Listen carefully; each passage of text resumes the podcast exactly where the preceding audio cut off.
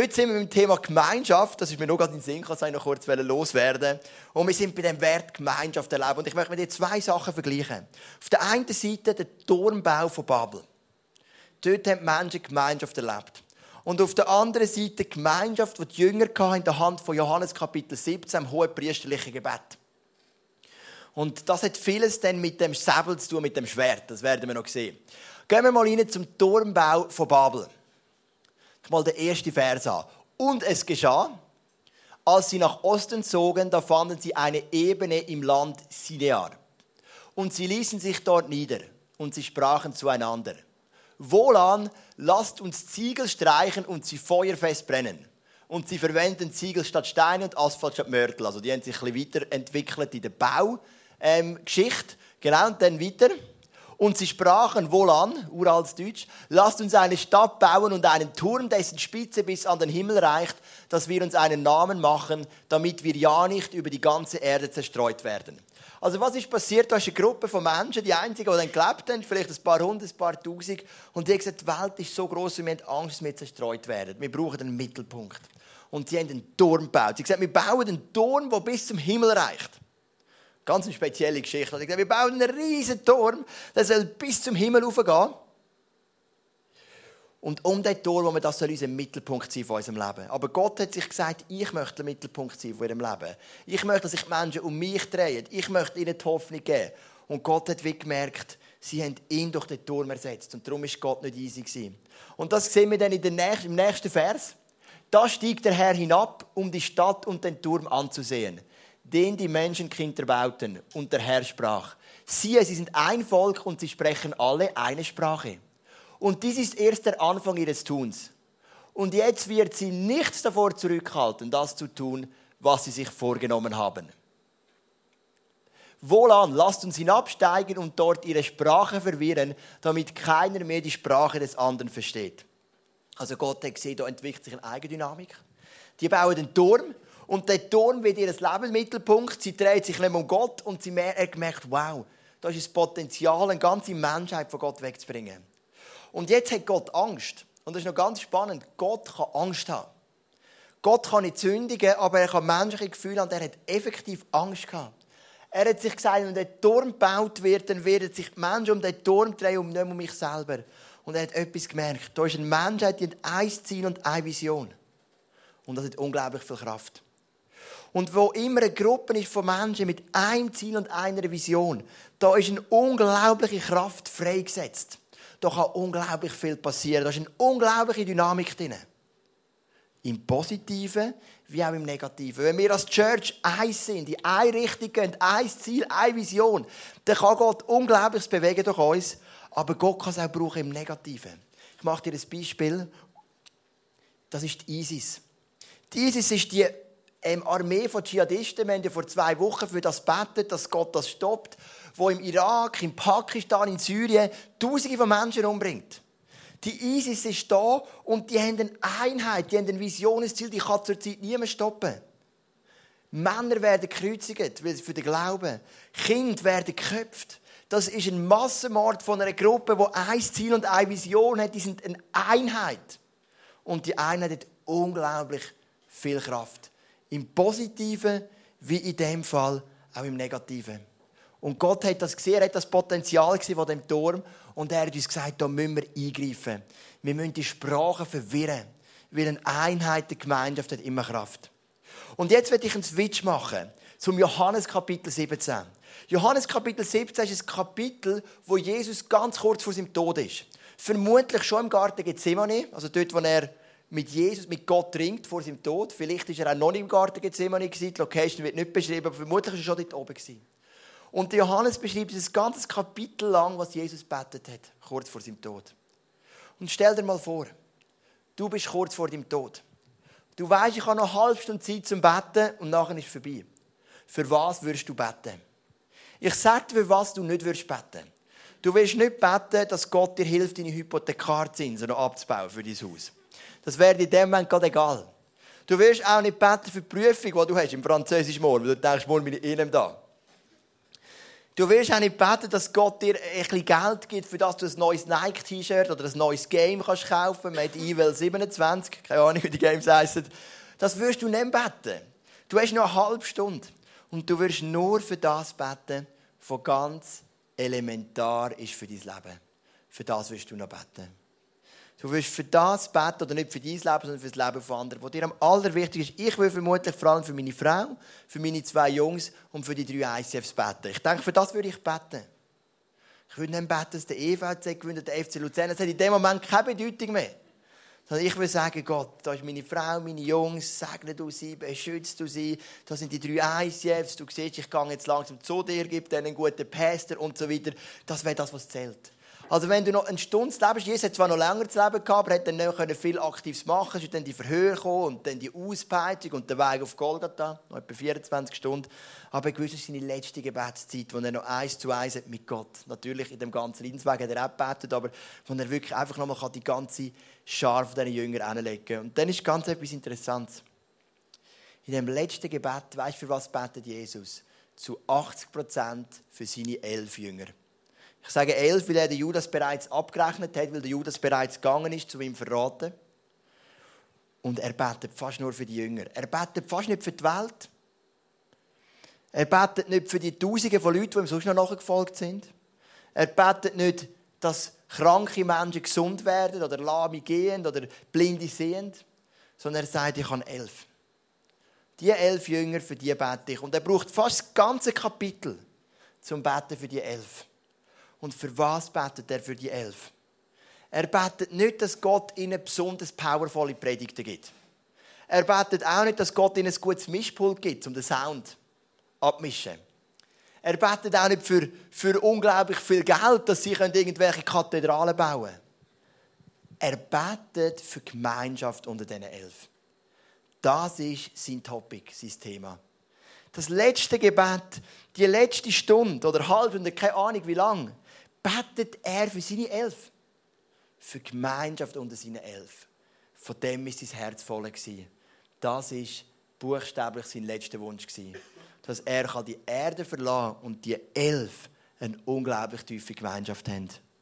Und ich habe gedacht, hey, ich hätte so anders betet. Mein Ziel ist immer gross. Also ich hätte gebetet, Jesus, nimm die Elf, und, oder Vater im Himmel, nimm die Elf und mach riesige aus denen von jeder Stadt auf der Welt eine Kirche steht mit Tausenden von Leuten. Das wäre so auf meinem Herz gewesen, vielleicht, ganz ehrlich. Ein bisschen peinlich, aber so, so, ich denke immer so, möglichst viele Leute, oder? Ich hätte vielleicht gebetet, dass sie Wohlwollen haben bei den Politikern, bei der Regierung, wenn sie anfangen zu predigen. Vielleicht hätte ich sogar gesehen, bei diesen elf fehlt noch ein der und der Charaktertyp und ich hätte für Ergänzung gebetet. Aber Jesus sagt, in dem Moment ist mir alles gleich. Ich bete für die Gemeinschaft unter diesen elf. That's all about. Es geht nur um das. Und er nimmt sich das Kapitel und macht nichts anderes, als für die Gemeinschaft beten von diesen elf. Bis er dann die letzten 20 Prozent, die letzten paar Verse noch braucht, dann für die Welt zu beten. Aber der Großteil geht nur um die Gemeinschaft von diesen elf. Und ich möchte hier einsteigen mit der ersten Dimension der Gemeinschaft. Und das ist deine Gemeinschaft mit Gott. Da heißt im Johannes Kapitel 17, denn was du mir gesagt hast, habe ich ihnen mitgeteilt. Und sie haben es angenommen und haben erkannt, dass ich wirklich von dir gekommen bin. Sie sind zu der Überzeugung gelangt und glauben daran, dass du mich gesandt hast. Also was da ich, Jesus sagt, was du mir gesagt hast, habe ich ihnen mitgeteilt. Was von dir zu mir kam, habe ich weitergegeben. Ich habe zudem ein cooles Bild. Ich wollte das Brunnenbild haben. So funktioniert Gemeinschaft. Du siehst, das ist ein Wasser, das verschiedene Ebenen hat. Und dann fließt es immer in eine Ebene und von dort in die nächste. Gemeinschaft funktioniert so, ich habe Zeit mit Gott, Gemeinschaft mit Gott. Aus dieser Gemeinschaft geht es weiter in meine Ehe. Aus der Gemeinschaft meiner Ehe geht es zu meiner Familie.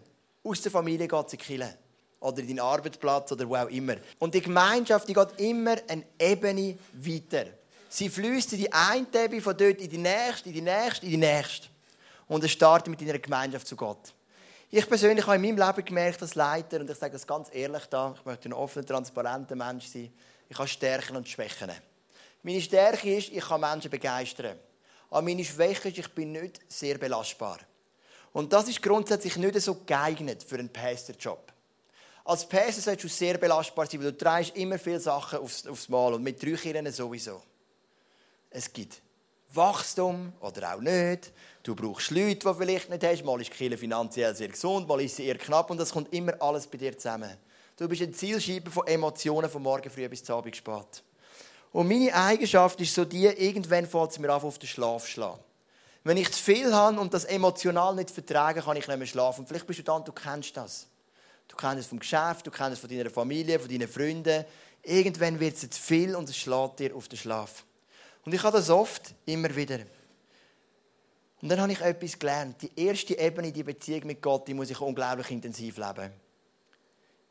Ich, sollte, ich darf sehr viel Zeit investieren, am Morgen früh aufzustehen, Bibel zu lesen, beten, Videopodcasts zu hören, was ich gerne mache von anderen Kirchen, ähm, Bücher zu lesen. Worship mache ich jetzt nicht, das machen alle anderen. Ähm, das ist irgendwie nicht ganz so mein Zugang. Also in der Kirche liebe ich natürlich Worship persönlich, aber es ist auch mega zu empfehlen.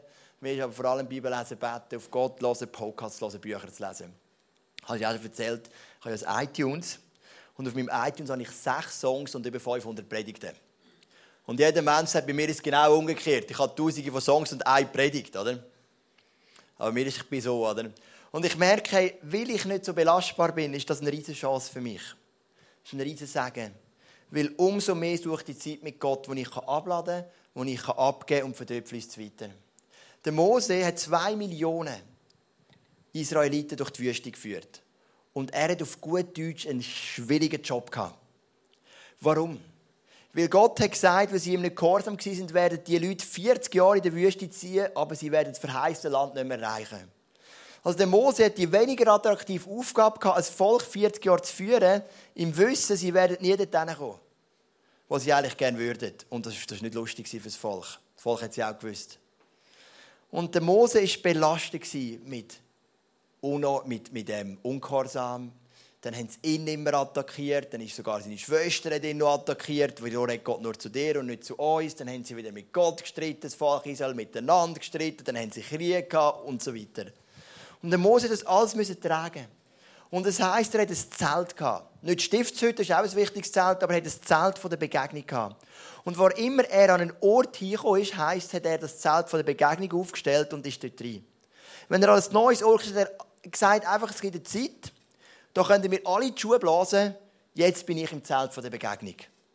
Egal, ob es draußen hagelt oder stürmt, ob es gerade Wachtel ähm, regnet oder nicht, mir spielt es keine Rolle. Ich bin im Zelt, das ist meine Zeit mit Gott, da hole ich Kraft her. Und dann komme ich raus und habe wieder Kraft, das Volk zu führen.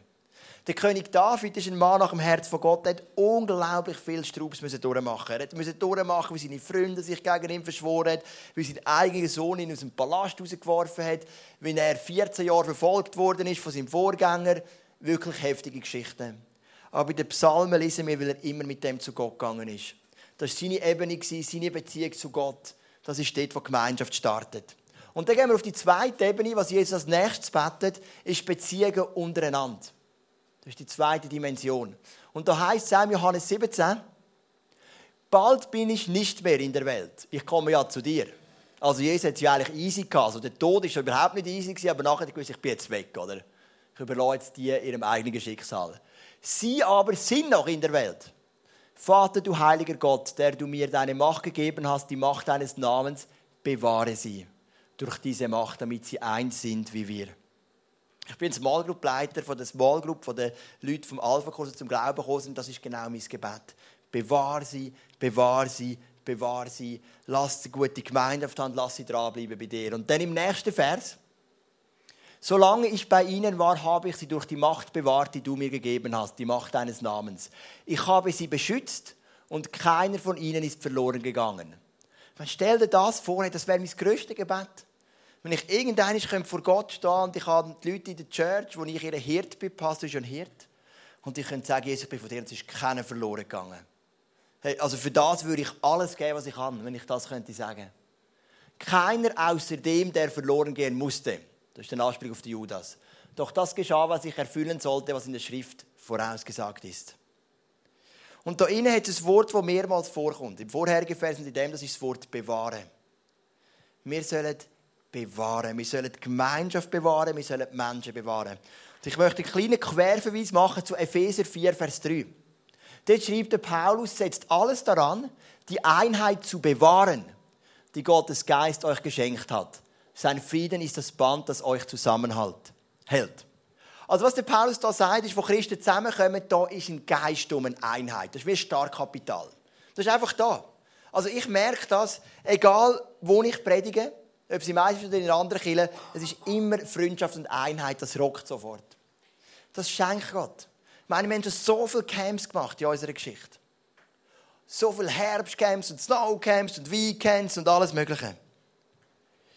Und es hat immer in einem Camp auch ein, zwei Sachen gegeben, die nicht so cool waren. Zum Beispiel ist das Essen vielleicht nicht so gut, gewesen, die Matratze war her. Oder in einem Hotel, das wir buchten in Spanien, sind die Fenster kaputt und es hat reingeblasen in der Nacht. Es hat schon ein paar Nachteile gehabt, aber was ich nie erlebt habe, ist eine schlechte Gemeinschaft. Jedes Mal bin ich heim und habe gesagt, eine Hammergemeinschaft. Jedes Mal. Weil das ist die Gemeinschaft, die der Geist schenkt. Aber dann kommt unsere Aufgabe und das ist die Gemeinschaft zu bewahren. Und ich habe das Wort bewahren genommen und habe nachgeschaut in der Bibel, wo wird das sonst noch gebraucht. Das Wort bewahren heißt eigentlich bewachen. Es wird gebraucht, wo Jesus stirbt und sein Leichnam in die Höhle hineingelegt wird. Das heisst, Soldaten haben den Leichnam bewacht. Es wird gebraucht, wo der Petrus im Knast ist und Soldaten ihn bewacht haben. Das heisst, Soldaten haben den Petrus bewacht. Also was Jesus da sagt ist, oder der Paulus, wir sollen die Einheit bewachen. Wie ein Soldat mit seinem Schwert vor der Höhle steht, sollen wir die Einheit bewachen. Weil nie ist die Einheit von Gott so fest angegriffen wie der Church. Weißt du warum? Weil der Teufel kann uns nicht mehr zerstören, er kann uns nur noch auseinanderbringen. Jesus sagt, die Werke vom Teufel sind zerstört. Aber er kann uns auseinanderbringen. Im Alten Testament ist das Wort für Teufel Satanas. Das bedeutet Zerstörer. Im Neuen Testament ist das Wort Diabolos. Das bedeutet Auseinanderbringer. Er kann uns nicht zerstören, aber er versucht uns auseinanderzubringen. Er versucht jede Verletzung zu nehmen, jede Enttäuschung und ratsch versucht uns auseinanderzubringen. Und unsere Aufgabe ist wie ein Soldat die Einheit zu bewachen. Wenn ich höre, dass jemand schlecht redet über jemand anderes, ist es meine Aufgabe, hinzugehen und zu sagen, das ist ein No-Go in unserer Church, weil ich möchte Einheit bewachen.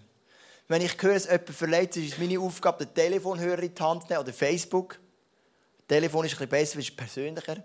Und anzusagen, ich habe gehört, du bist ähm, verletzt, kann ich dir helfen? Kannst du mir vergeben? Habe ich dich verletzt? Die Einheit zu bewahren.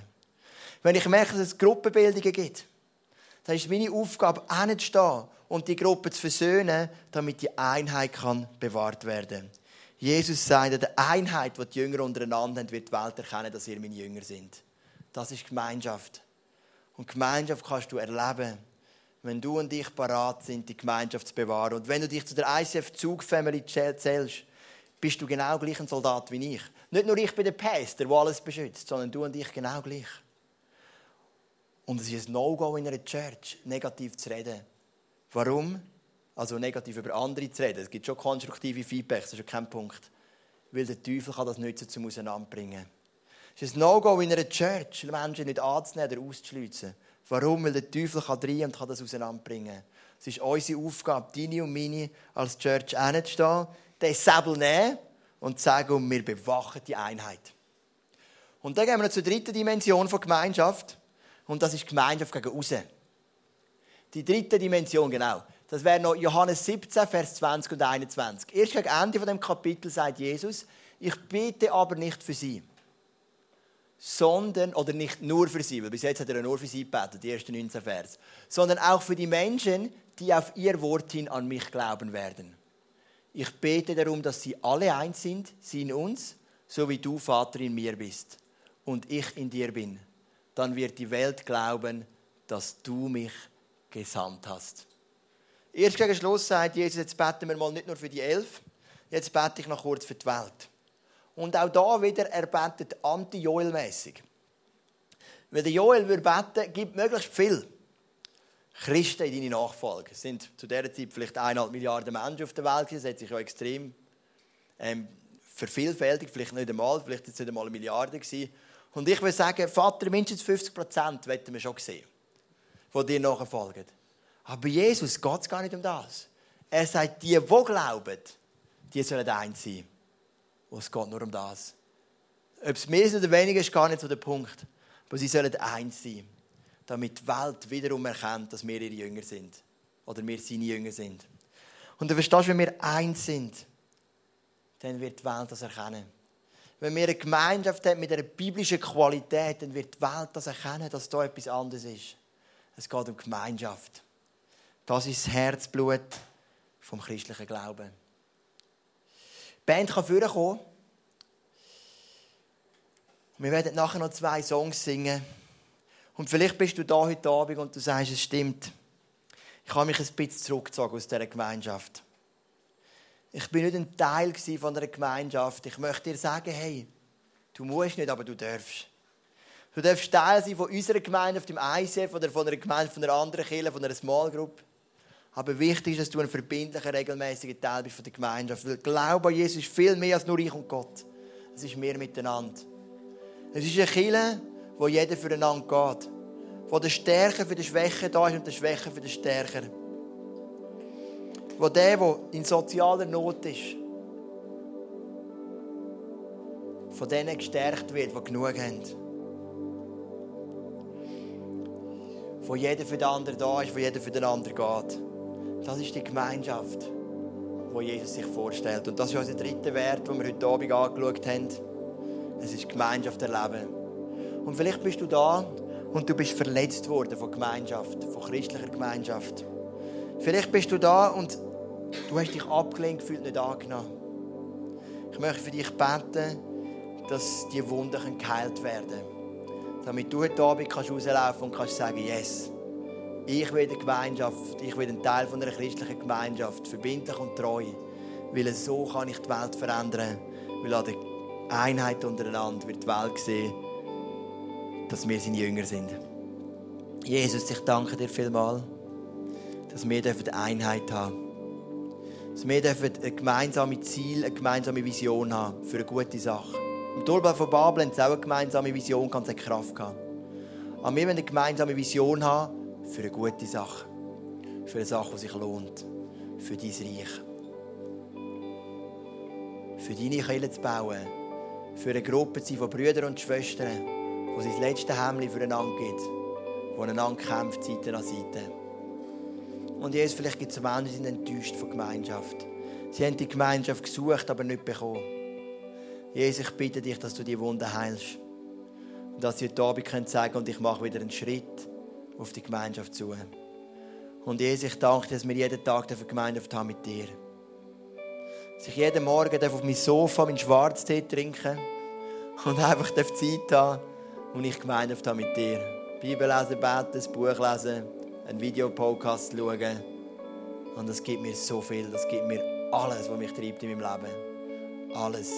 Weil ohne das, ich wüsste nicht, wie ich könnte überhaupt eine Kirche leiten überhaupt eine Gruppe leiten Aber aus dem heraus habe ich so unendlich viel Kraft, die mir hilft, die Kirche leidenschaftlich, mit Freude, mit, mit Enthusiasmus, mit Geduld, mit Durchhaltewillen zu leiten. Und für das danke ich dir von Herzen. Und Jesus, ich bitte dich, dass du uns auch hier in eine ganz neue Dimension von Gemeinschaft mit dir hineinführst. Jesus, ich bitte dich, dass du heute kommst und das Band von der Einheit um uns herumbindest. So wie es der Epheser 4, Vers 3 schreibt. Und dass wir eine Einheit sein dürfen so wie es die Welt noch nie gesehen hat. Amen.